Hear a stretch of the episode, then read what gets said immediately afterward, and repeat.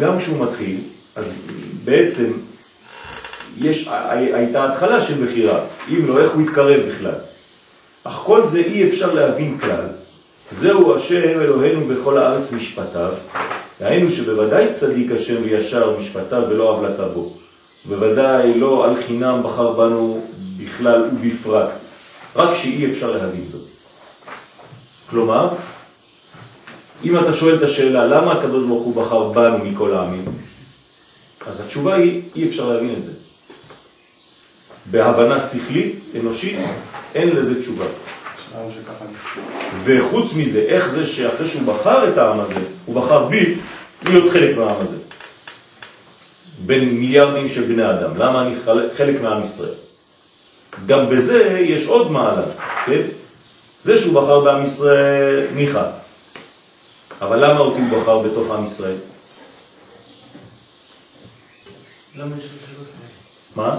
למה השאלה? יפה, כי, כי יש אנשים ששואלים. יש אנשים ששואלים, הם רוצים להבין, כי הם חושבים שבעצם הבניין השכלי יכול לתת להם תשובות, וכל עוד והבניין השכלי לא נתן להם תשובות, יש להם בעיה להתקדם. אז הם מחפשים. אתמול שאל אותי ילד, כן, ילדה, מי, אה, אה, איך השם נולד? כן, אז אמרתי לה, אמרתי לה, הוא לא נולד, הוא תמיד היה. אני לא מבינה, איך, מה? כל דבר נולד. מה זה ההתחלה? אז מה הוא היה לפני?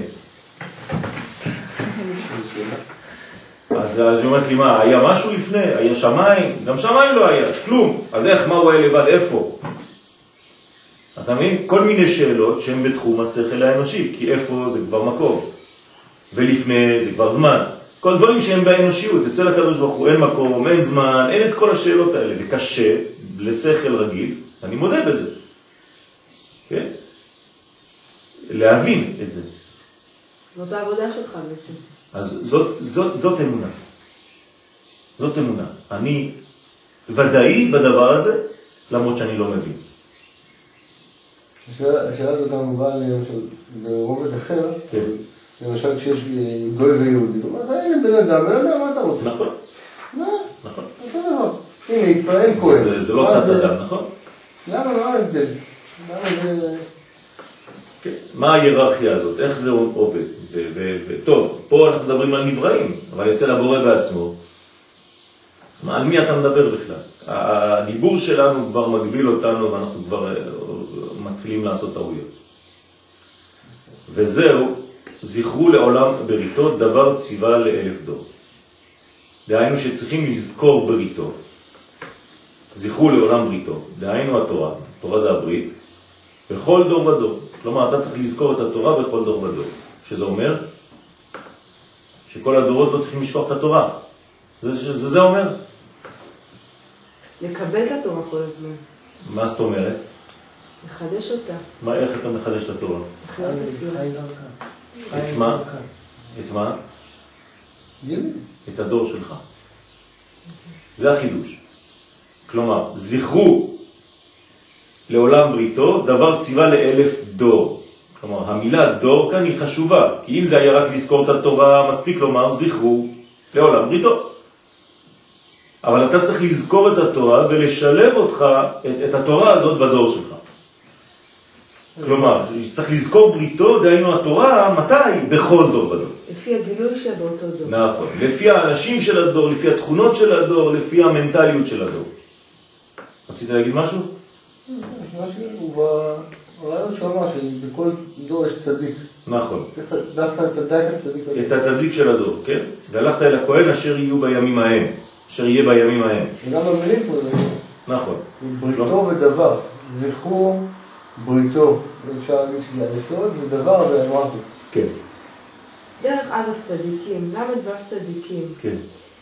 זה, לא, זה לא משהו סטטי, נכון? זה יכול ממש לנוע בין כל מיני אנשים. נכון. שאם צדיק אחד נופל וקם, אז באותו רגע זה מישהו אחר מקבל כן, את הקטע? כן, תמיד יש 36.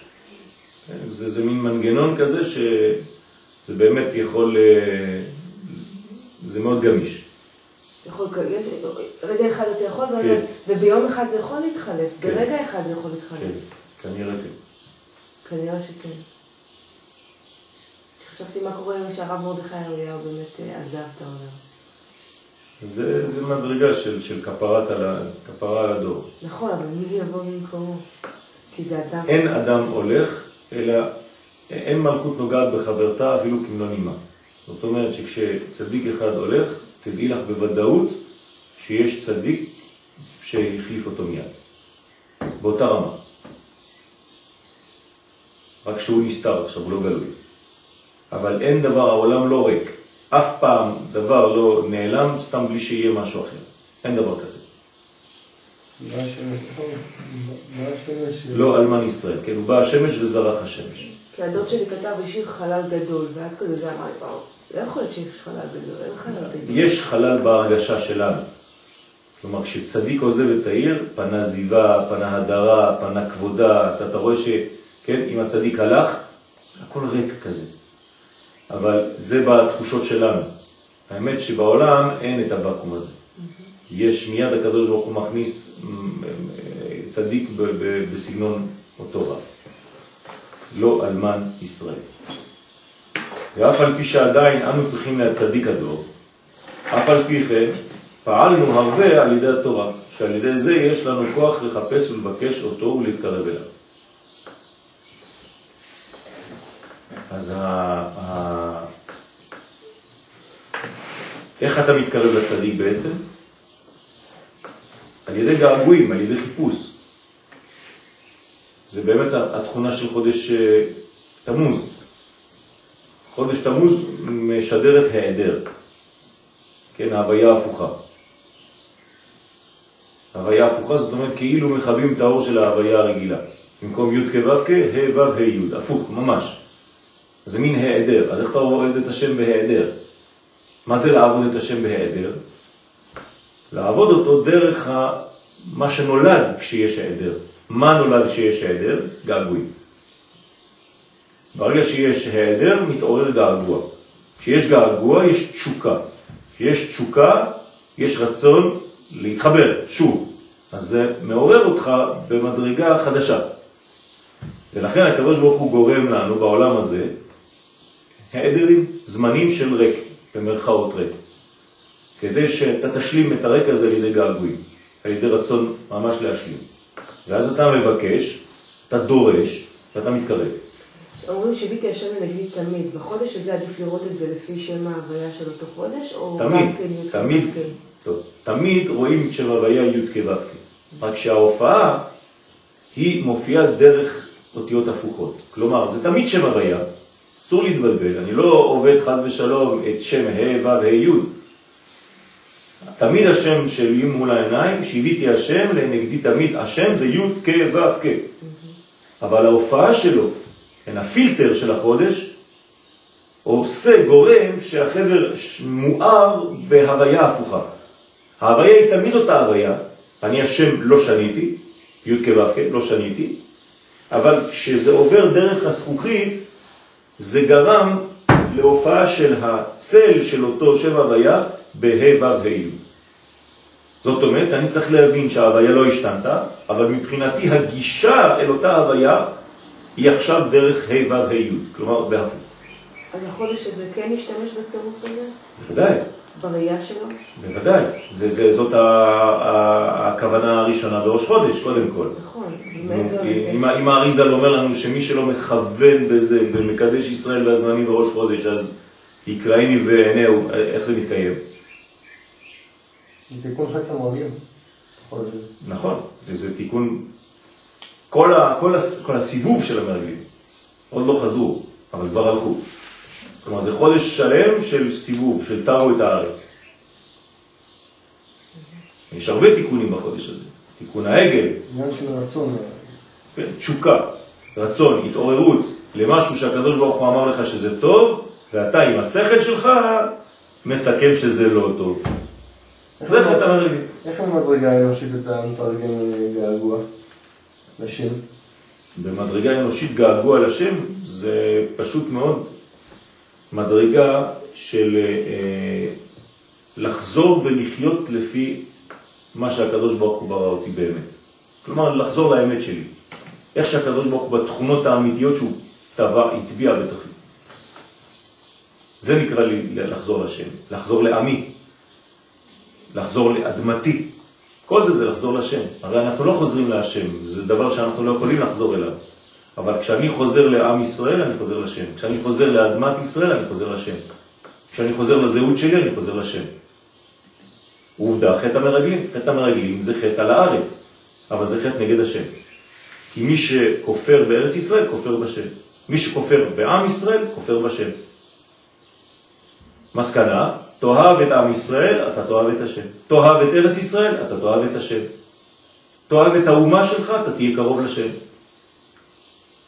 זהו, זה מה שזה אומר. וגם לתכונות. אז תתגעגע למי שאתה באמת. תתגעגע לעצמך. איפה אני? היקה. כלומר, תסתכל על עצמך במראה ותגיד, כן, כל אחד בשם שלו, יואל, מה נהיית? האם אתה בכיוון הנכון? או שאתה מתחיל להתרחק, אתה נכנס לכל מיני סיפורים, אתה נכנס, איפה? תחזור לפשטות האמיתית שלך. אל תתבלבל, אל תלך לאיבוד. תמיד יש איזה מין חשש כשאדם מתחיל להיות אה, למשל מוכר או ידוע, שהוא יאבד קצת מהתכונות האנושיות שלו, נכון? כלומר, תמיד כשמישהו הולך להיות אדם גדול וידוע, מפורסם בעולם, אז אומרים לו, רק תישאר איך שאתה, אל תתקלקל.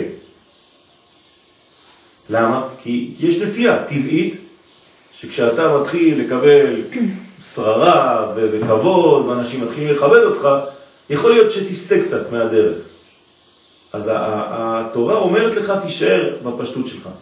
תשתער באמת הזאת, הבסיסית. אל תלך לאיבוד, אל תתקלקל. גם במוח שלך אל תתקלקל.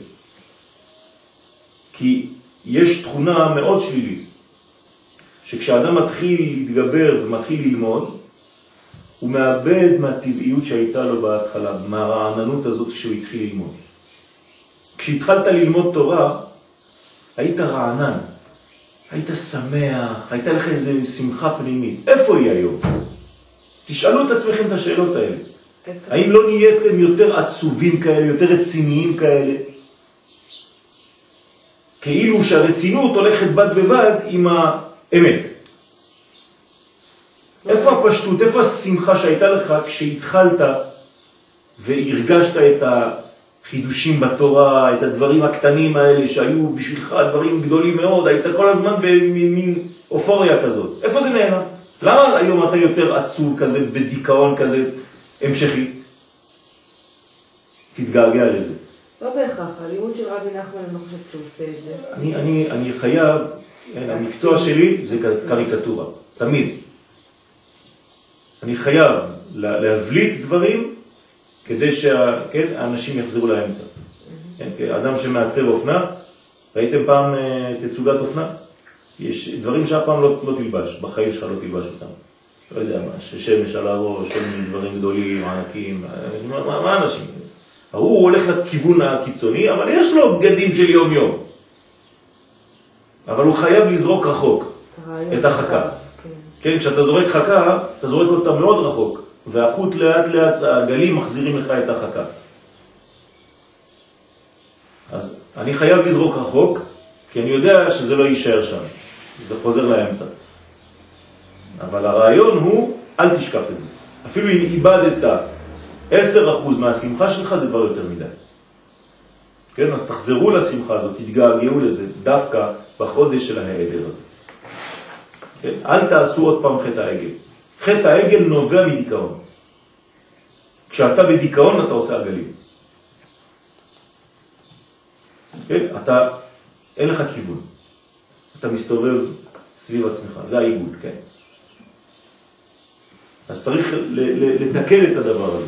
צריך לצאת מה... מה ולתפוס את היושר. זה נניח לכאורה, הקדוש ברוך הוא דווקא עכשיו אומר, אני קצת אהיה עיגול, בוא אתה תתחזק את היושר, ולא כן, הפוך. נכון, נכון. זאת אומרת, אני יוצא מהתמונה, תתחיל לפעול. אני נעלם כדי לאפשר לך מקום, הוויה, התהוות. ההוויה שלי נעלמה. ה' ו' ה' י', הפוך. אז אתה תתהווה עכשיו. אתה תהיה. כלומר, יש לקדוש ברוך הוא צניעות כזאת שהוא שם את עצמו בצד ונותן לילדים לשחק בכיתה כאילו המורה לא פה. זה, זה כבוד גדול שהקדוש ברוך הוא נותן לנו. וזה נקרא זמן. כן? זה, תמוז זה, זה, זה ראשי תיבות, זמני תשובה ממשמשים ובאים. כלומר, תמוז זה ראש השנה האמיתי. מההתחלה. זאת ההתחלה האמיתית, הגרעין האמיתי של השנה. כתוב בילקוט פנחס, שביקש הקדוש ברוך הוא לעשות בכל אחד מחודשי הקיץ מועד. נכון? תמוז, ראש השנה, אב, יום הכיפורים, אלול, חג הסוכות, ותשרה, שמיני עצרת. ככה זה היה אמור להיות. ודרך אגב, ככה היו חוגגים אבותינו את החגים. כלומר, אברהם אבינו, יצחק ויעקב, היו עושים בחודש הזה ראש השנה, תמוז. תמוז זה ראש השנה האמיתי. מראש חודש תמוז עד יום הכיפורים יש 100 יום, זאת אומרת, יש קומה שלמה. ולכן, בגלל שהיה חטא העגל בחודש תמוז, ב-17 בתמוז, אז כל החגים נדחו. הכל התחבר לחודש אחד תשרה. כלומר, היחיד שלא שינה את דמותו, איזה חג זה? שמיני עצרת, כי הוא נשאר בתשרה. כל השאר באו והצטופפו שם. תשימו לב שזה לא טבעי, נכון? חודש תשרה, לא, לא טבעי. תמוז זה ראש חודש, ראש השנה, אב זה סוכות, אלול. לא, לא, לא, לא. תמוז זה ראש השנה. תמוז ראש השנה, אחרי ראש השנה זה כיפור, יום הכיפורים. אב, יום הכיפורים. זה מהיום? מה? זה מהיום?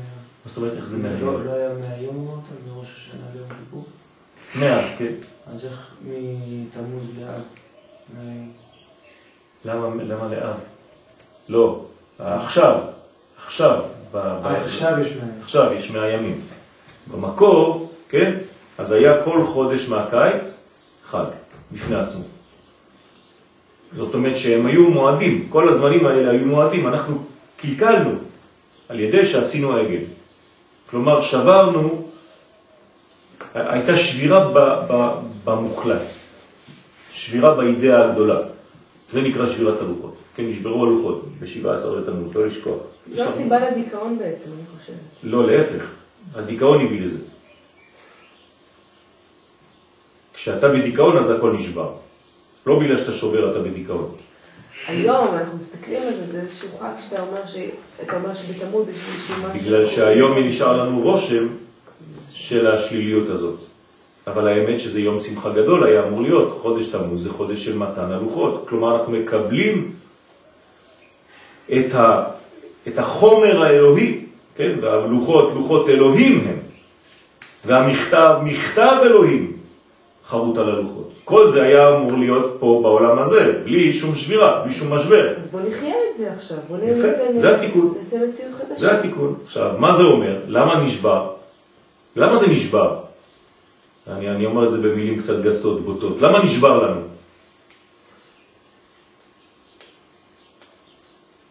כי אנחנו, קשה לנו לחיות את, ה,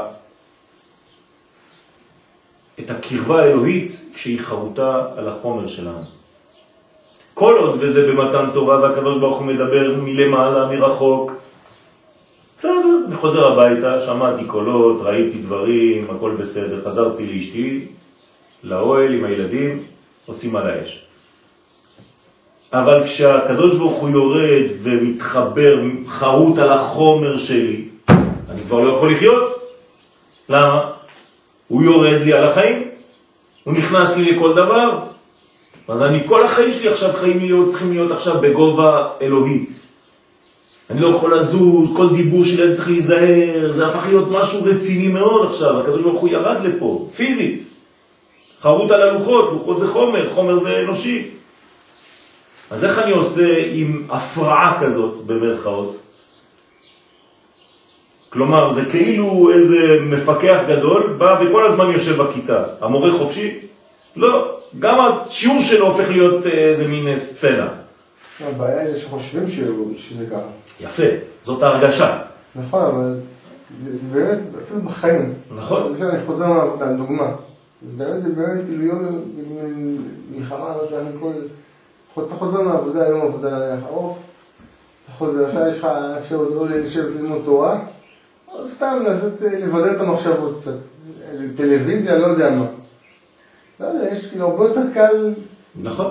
עכשיו שוב פעם, זה לא אומר שאתה צריך להישאר כל הזמן, יש זמנים שאתה באמת צריך להתנתק, כן. בוודאי. עכשיו שוב, אתה אומר לגבי העצבני הזה, שוב, אני, מור, בכיוון מור. חזרת מהעבודה, ואולי אתה עכשיו לא, לא מסוגל. לא מסוגל למה. לא מסוגל לשבת ללמוד תורה נניח. אוקיי. עכשיו שוב, כן, זה- למה זה צריך להיות עכשיו השאלה כזה? גם כן- מה זה ללמוד תורה. נכון. אם אתה אומר, אני עכשיו, לא יודע מה, עושה אני יושב עכשיו עם הילדים, שמח איתם, רואה סרט איתם. תורה, וזה גם תורה. אז השאלה היא גם כן איך. אתה- איפה אנחנו בראש. בוודאי. עכשיו, מה הבעיה בדבר הזה? זה שהגישה שלנו היא גישה של וואי וואי וואי, אני לא יכול להיות בשקט, הוא איתי כל הזמן. מי הוא? קודשא בריחו. כבד לי. זאת הגישה האנושית. לכן מה עשתה הנצרות? נמצא את זה. אמרה לו תישאר כמו למעלה. כן. תן לנו להישאר פה, אתה תהיה למעלה, אנחנו נהיה פה, כשאנחנו רוצים, אנחנו עולים. והיהדות, אין לנו פשוט אה, את האפשרות הזאת במרכאות, כן? בכל דרכיך דעהו. הוא נמצא כאן. אז יש לנו איזה מין אחריות כזאת, ושוב פעם, אחריות לא אומרת רצינות. במובן ה- ה- שאנחנו מבינים היום. כשאתה אומר למישהו תהיה רציני, מה הוא עושה? הוא היה ככה, הוא הופך להיות ככה. למה? תמשיך לחייך, לא אמרתי תפסיק לחייך. תהיה רציני, זאת אומרת להפך, תהיה בשמחה. אפשר להיות רציני ככה. נכון. כן? אם אתה, המורה אומרת לך היום תהיה רציני ואתה מסתכל עליה ככה, היא תגיד לך, אתה צוחק עליי? אמרתי לך להיות רציני. למרות ש... למרות ש... יש את העניין של יראה. יראה, ואתה נכון. חייב לעבור בזה. אוקיי, יראה זה לא אומר חוסר שמחה. לא, ברור שלא, אבל בסדר? אין מה לעשות. ההפך מיראה זה אהבה. נכון. כלומר, גם ביראה צריך שמחה. כן, כמו שאומרים, התחילו אורחים, אורחים אה, נכון, שילוב. התפללתי בבית מדרש בשבת, זכיתי ככה תפילה שלמה עם ה... הסתכלתי סביבי, ואמרתי, מה, זה מה שהקדוש ברוך הוא רוצה? כי אני כל כך התלהבתי שהגעתי עם הבנות, עשיתי מסע, והם ישבו בשקט, ויכולתי להתפלל בשבת, תפילה שלמה. במניין זה לא קרה לי המון זמן. הערכתי את זה, וממש שמחתי והתפללתי, וניסיתי ככה לתפוס כל מילה. ואז אחר כך ככה הסתכלתי, ואני חושבת שזה היה במוסף או בהלב. פשוט ראיתי כאילו מין כבדות כזאת בפנים. משהו שחלילה לא מקטרגת או משהו, אני רק אומרת את התחושה שהייתה. ואז אמרתי, כאילו, איך אפשר באמת לעשות את זה כל שבת, כל יום, כל זה, וגם לשמור על הגחלת ולהיות נכון. שמחים ולהגיד, איזה כיף עכשיו אני הולכת להתפלל נכון. במניין, בבית כנסת, ביום שבת, מה? ראש חודש. נכון. זה, זה, זה בעצם הכוח להתחדש. כל יום יהיו בעיניך כחדשים. אם זה לא חדש, אז אתה, אתה, אתה בן אדם. אנחנו עוד פעם, אנחנו לא לא מלאכים. שמחים, לא ראיתי שם אוקיי. שמחה. אז צריך, אז צריך לעשות עבודה. נכון, יש נפילות. בני אדם הם לא מושלמים, הם משתלמים, וצריך לעשות עבודה. לא השגנו, אז צריך לעבוד. אנחנו לא מושלמים, אבל בכל זאת אנחנו באים לעשות את מה שהקדוש ברוך הוא מבקש מאיתנו. גם בזמנים שאנחנו אולי לא בהכי מצב רוח הכי טוב, ואנחנו עושים בכל זאת. גם לזה יש מדרגה. נכון שהאידאה זה להיות תמיד בשמחה כזאת, אתה לא יכול לדרוש ב- באופן, האדם עושה את מה שהוא יכול. אז צריך לעודד אותו ו- ולהזכיר לו את זה. צריך להזכיר לו את עוד זה. תמונה, הסתובבתי בעיר, ואז ראיתי בחור, נראה לי שהוא חדש, עם טלטלים כאלה, נראה לי הוא חדש, יש לו איזושהי כיפה קטנה, אמרתי, בטח הוא ככה בהתחלה, ויש לו חיוך כזה בפרצוף, ככה הוא מסתובב. הסתכלתי, אמרתי, איזה כיף, הכל אצלו ככה, כן. בפשטות. זה- לזה אני, אומר צריך לחזור. לזה צריך לחזור. נראה עוד עשר שנים, כאילו, איפה. בדיוק. וחבל. אותו דבר אומרים לזוג. נראה עוד עשר שנים. למה אתה לא שמעת על ההתלהבות הזאת שהייתה לך לפני החתונה? אני לא, אפילו לא אומר בחתונה, לפני. לפני החתונה זה עוד יותר חזק מהחתונה. בחתונה אתה מתחיל להיות רציני. מה זה רציני? מה זה? אשתך היא היא התחברה אליך בגלל שהיית שמח לפני. ועכשיו אתה אנטי מה שהיית לפני. אישה, תדעו לכם, אם היא לא רואה גבר שמח, היא משתגעת. היא חייבת לראות גבר שמצחיק אותה. היא אוהבת שמחה. אם אתה בא עם תשעה באב כל היום, אתה מייבש אותה. היא כמו עלה יבש, היא מתייבשת. וזה בניין שצריך לחזור ולזכור, וכל הזמן לנסות לעשות עבודה על זה. וגם ב- ב- ביהדות אותו דבר. כן, הרצינות הורגת. כי אנחנו מתרגמים רצינות ל- לאיזה מין מדרגה שהיא לא אמיתית. תראה, רצינות זה רצון, איזה יופי. נכון, זה התשוקה. כן. בתקוע בשבת, אז הייתי בתפילה עייף, הגעתי לתפילה עייף. ואבא שלי יודע שיהיה בריא, אז הוא... הוא כל הזמן, הוא בת- בתוך התפילה, הוא מושך אנשים, מתחיל לעשות ריקודים, והוא תופס ילדים ככה, מתחיל שקשקות. כן. כל הזמן הוא נכון, הוא זה חשוב מאוד, חשוב מאוד, הוא לא- הוא לא. נרדם בתפילה. לוקח אנשים ומתחיל להצחיק אותם, עושה איתם צחוקים. נכון, נכון. זה, זה, זה, זה בגלל שהוא אדם שמח. כן. הוא אדם בטבעו שמח, אדם חי את מה שהוא אומר, את מה שהוא עושה. רואים את זה עליו. לא עושה חשבון לאף אחד. כן. הוא חי את הדברים האלה. זה- מהיר. נכון, נכון. למרות שהוא יכול להיראות כמשוגע בעיני אנשים. אבל זה לא נכון. שיחשבו שאתה משוגע, זה לא נכון. בסדר? אתה, אתה פה מעודד, אתה מעורר אנשים, כל הזמן יש לך זוהר ביד, אתה כל הזמן זוהר. כן. וזהו בחינת דבר ציווה לאלף דור, כמבואר לאל באריכות. מה שעה? אין לי שעון. 36.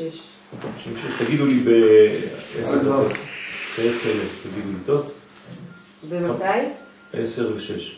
עשר דקות. שזה בחינת מה שהשם יתברך רצה ליתן את התורה לאלף דור. ממש דיברנו על זה בשבת, נכון? שהתורה הייתה אמורה להינתן לדור האלף, לדור מספר אלף, והתורה ניתנה לדור 26. וראה שאין העולם מתקיים ועומד, נתנה ל-26 דורות. שמבואר לאל שכל זה הוא בחינה הנ"ל, שעל ידי קבלת התורה יש לנו כוח להתקרב לצדיק האמת שבכל דור. כלומר, אם הקדוש ברוך הוא לא היה נותן לנו את התורה בדור הזה, של 26, לא היינו יכולים לשרוד. אז הוא הקדים בהרבה. אבל מה זה אומר? זה אומר שאנחנו לא יכולים להתנתק מהתורה. עכשיו, איך אני מתנתק מהתורה? מה זה להתנתק מהתורה לפי מה שהוא אומר פה? להתנתק מהצדיק. זה אותו דבר. אדם שמתנתק מהצדיק, מתנתק מהתורה. פוסק ממשנתו. מה נכון. על זה? נכון, מה, איזה משפט אמרת? מדברת איתך. אתה מדבר רק מה אליו. משנתו? חשבתי שאני בית, אה, לא. אה, למדנו את זה, מה זה משנה? כן. אומרים, אה, איך זה הולך? מה זאת אומרת, איך זה הולך? המשנה הזאת, כל, כל המהלך בדרך איך בדרך, כן. ושונה משנתו ופוסק, ואומר מה נאה אילן זה, הרי זה מתחייב בנפשו. מה נאה אילן זה, מה נאה ניר זה, שניהם. כן, הרי זה מתחייב בנפשו. אילן וניר? כן. כלומר, אה, אה, מה זה אומר? זה אומר בעצם שאם אתה לא מתחבר לצדיק שהוא בעצם הצינור, אתה לא יכול להתחבר באמת לתורה. שוב פעם, אני חוזר, תורה זה לא ספר. זאת הבעיה של האנשים. כל הזמן שאתה אומר להם תורה, הם חושבים שזה ספרים. כן. תמיד בראש זה נכנס ככה. תורה שווה ספר. זה אומר שהאור לא מגיע אלינו ככה, רק דרך הצדיק. כן. כלומר, אם אתה מחובר לצדיק, אתה תהיה מחובר לאור. אין לך דרך אחרת. כן, לא. אלא אם כן אתה בעצמך הצדיק. ואתה בעצמך הצדיק. לא, תראה, יש מנגנונים, אי אפשר לברוח מזה. כן. לא, לא, לא יכול להיות, הקדוש ברוך הוא לא טעה. ועובדה שלא כולם אה, מקיימים את כל המצוות, ועובדה שלא כולם יכולים נכון. להגיע לרמה של מה שאנחנו היום מציינים את הצדיק, איזה קדוש אה, נכון. נוצרי. זה לא ככה, נכון. לכן, אכן, כולם יכולים להתחבר לצדיק, נכון. אין מצב. נכון. אכן, אם כולם יכולים להתחבר ועמך כולם צדיקים. אנחנו כולם צדיקים. אז כן, השאלה היא... עכשיו, הבניין, מה זה להתחבר לצדיק? זה לא שיהיה לך צדיק בקרבת יד, או שיש לך בפלאפון שלך את המספר של הצדיק. אה, זה לא מספיק? זה לא זה. זה התדר. זה, למשל, אם אתם לומדים את רבי נתן, שזה לימוד של רבי נחמן, אתה מקושר לסגנון. אם אתה מתחבר לסגנון של הרב קוק, אתה מקושר לצדיק דרך הלימוד של הצדיק, דרך מה שהוא השאיר. כלומר, יש לך אידאה, יש לך רעיון בחיים, ואתה הולך לפי התלם הזה. זה נקרא להיות מחובר לצדיק. כלומר, יש לך כיוון ברור בחיים שלך, ואתה עומד עליו. אתמול הייתי נגד 200 נשים שם. אני אומר נגד כי הם לאו דווקא מהסגנון ש, שאני מייצג, אבל הן באות ושואלות שאלות והכל ומנסות לראות, ו... כן. וזה, זה, אני, אני חייב להיות אמיתי בתדר שלי. אני לא יכול ללכת כל רגע שמישהי שואלת אותי ואני אומר, כן, בסדר, אז לפי זה, אני חייב ללכת עם כיוון, עם קו, ישר. מי שזה לא מתאים לו, בסדר, אבל אני באמת הזאת, בתורה הזאת, בכיוון הזה, חייב לומר את כל הגישה הזאת. כן.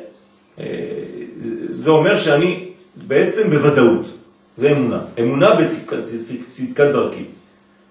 ולא תאמין בחייך, זו הכללה הכי גדולה שיכולה להיות חס ושלום. אדם שלא מאמין בחייו. כלומר, לא חי את חייו. לא מאמין שהוא חי, לא מאמן. זאת בעיה. אז באה אליי אישה בסוף ה... כנראה קצת בלבלתי אותה, בסוף השיעור, היא אומרת לי שהיא הייתה, לא חשוב, באיזה חסידות, במשך הרבה שנים, ועכשיו, עקב השיעורים, אחרי השיעורים, היא אומרת, אני מרגישה שאני צריכה לשנות את עצמי, זה לא, כבר לא מתאים לי. אני מרגישה שאני קרובה יותר לסגנון של הרב קוק, מה אני עושה? וזה דילמה, וכל הילדים שלה נשארו בחסידות, וכל המשפחה. אז אמרתי לה, תשמעי, את צריכה ללכת לפי האמת שאת מרגישה, אם את מרגישה שזאת הדרך שאת צריכה, איזושהי בעיה לשנות. כן? זה לא אומר שאת אנטי תורה. פשוט הנשמה שלך קרובה יותר לסגנון הזה. ושם את, את, את פורחת, את שמחה יותר. ואני רואה בך את השמחה יותר ממה שהיית לפני. את לא היית שמחה כמו שאת שמחה עכשיו. אז הרווחת משהו. כן, יש לנו ממד... אה, מנגנונים של בדיקה. תבדוק את עצמך, האם אתה יותר שמח, האם אתה חי יותר ב... כן, ברוחב ממה שהיית חי לפני חמש, עשר שנים. תראה את זה. זה מדד אמיתי. זה לא דברים שאתה ממציא לעצמך. אם אתה רואה שהשתנית, שאתה יותר קרוב, שאתה יותר בריא, נפשית, גופנית, המשפחה שלך יותר בריאה, משהו יסתדר, תבין שזאת דרך יותר טובה. אז תמשיך בה. כן? סוס שהוא טוב, לא זורקים אותו. אז זה מנגנון אמיתי, שעל ידי זה עיקר ברור האמונה בכל דור. אז צריך לברר אמונה. כן? מה זה לברר אמונה? זאת עבודה, איך מבררים אמונה? אני צריך להיות אקטיבי, כלומר פועל לברר את האמונה שעוברת דרכי בצורה אינטואיטיבית.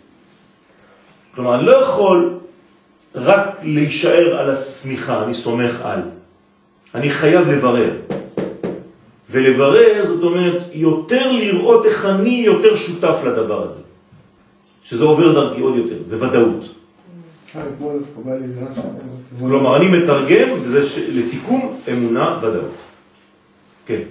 אבל נו, סתם, בכיוון הזה, מישהו אמר לא יודע, נזרק איפה שהייתי, הוא משנה מקום, משנה מזל. לפעמים אתה צריך קצת לעשות איזה שינוי, כאילו, כדי ל... תמיד. את ההזלות דרכך, נכון, לשנות, כאילו. נכון, נכון. באותו כיוון, נכון. לברר, כאילו, נכון, נכון. אני למשל אה, הולך לגלריה, אומרים לי תקוע, אין מחירות. מה אני אומר להם? תזיזו. תזיזו את כל הציורים. כן, אמרת את זה. תשים את הציור הזה פה, את הציור הזה שם, את הציור... מה, מה, מה? סידרתי את זה. אתה רוצה להזרים אנרגיות? זה כאילו שאתה משנה שחקנים. במקום של המשחק, כל המשחק משתנה. תראה בשחמט, אם אתה מעביר את זה לפה, את זה לשם, כל המשחק השתנה, נכון? זה בדיוק, אבל אתמול דיבר, כשדיברנו עם החברים, אז דיברו על כל מיני שיטה כזאת ושיטה כזאת, אמרתי להם, תדעו לכם שהרוב בזה, זה השם פועל, הרוב נכון. זה פשוט בגלל שהזיזו. נכון. זה בא אחד מאמן, אחד שיטה כזאת, כל מיני קשקושים כן, אולי, כל כן. כן, אבל בסופו של דבר, בגלל שהזיזו, זה משנה מקום אצלי בצד. כן. זה, זה התנועה, התנועה האנושית, היא גורמת לזרימה. מה, בארבעה ימים בן אדם הוא יכול אומר לקחת את את זה, החיים? משנה מקום, משנה את הנזילות. נכון. הנה, כשאני מתאמן כדי להישאר באמונה, מה אני עושה? אני זז, נכון? מה זה אימון?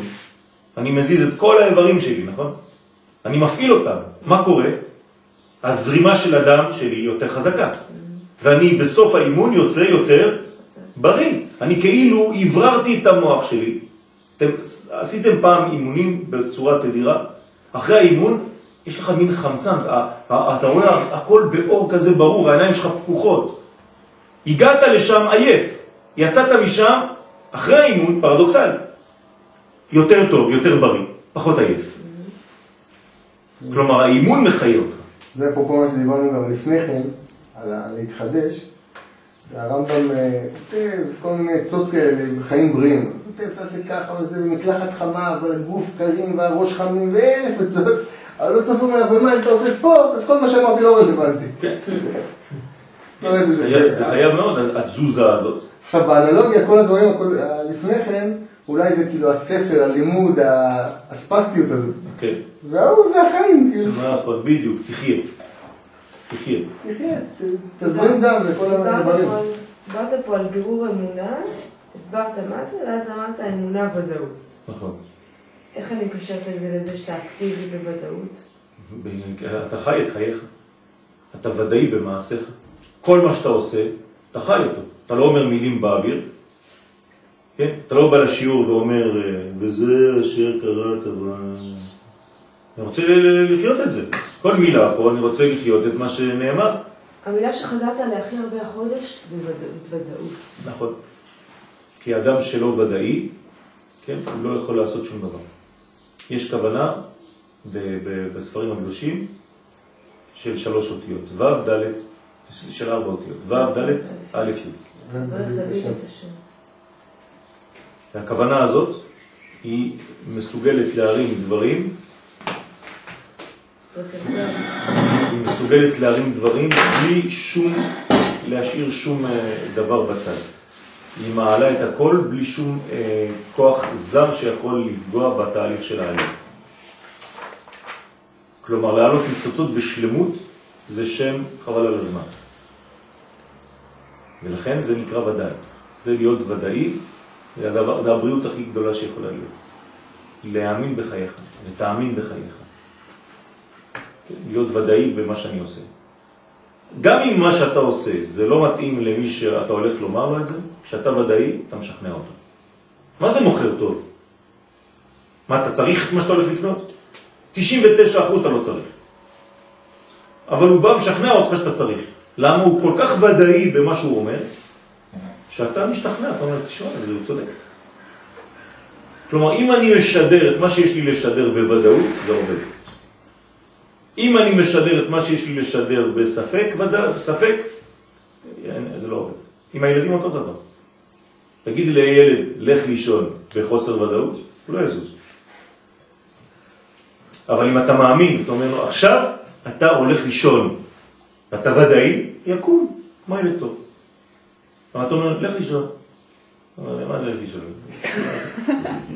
כאילו אמרת לו, תישאר פה. רק המילים שונות. הוא מבין שאתה לא אמיתי במה שאתה אומר. אותו דבר בכל מה שאתה עושה. כשאתה רוצה להעביר מסר, עם המסר שלך, עוד פעם, זה לא אומר שאני צריך להיות אה, עוד פעם בפרצוף של תשעה באב, אבל אם אני ודאי במה שאני אומר, זה יעבוד. דברים היוצאים מן הלב נכנסים אל הלב. זה נקרא זה הוודאות. כן, למה דווקא הלב ולא מה- מהשכל ולא מהפה?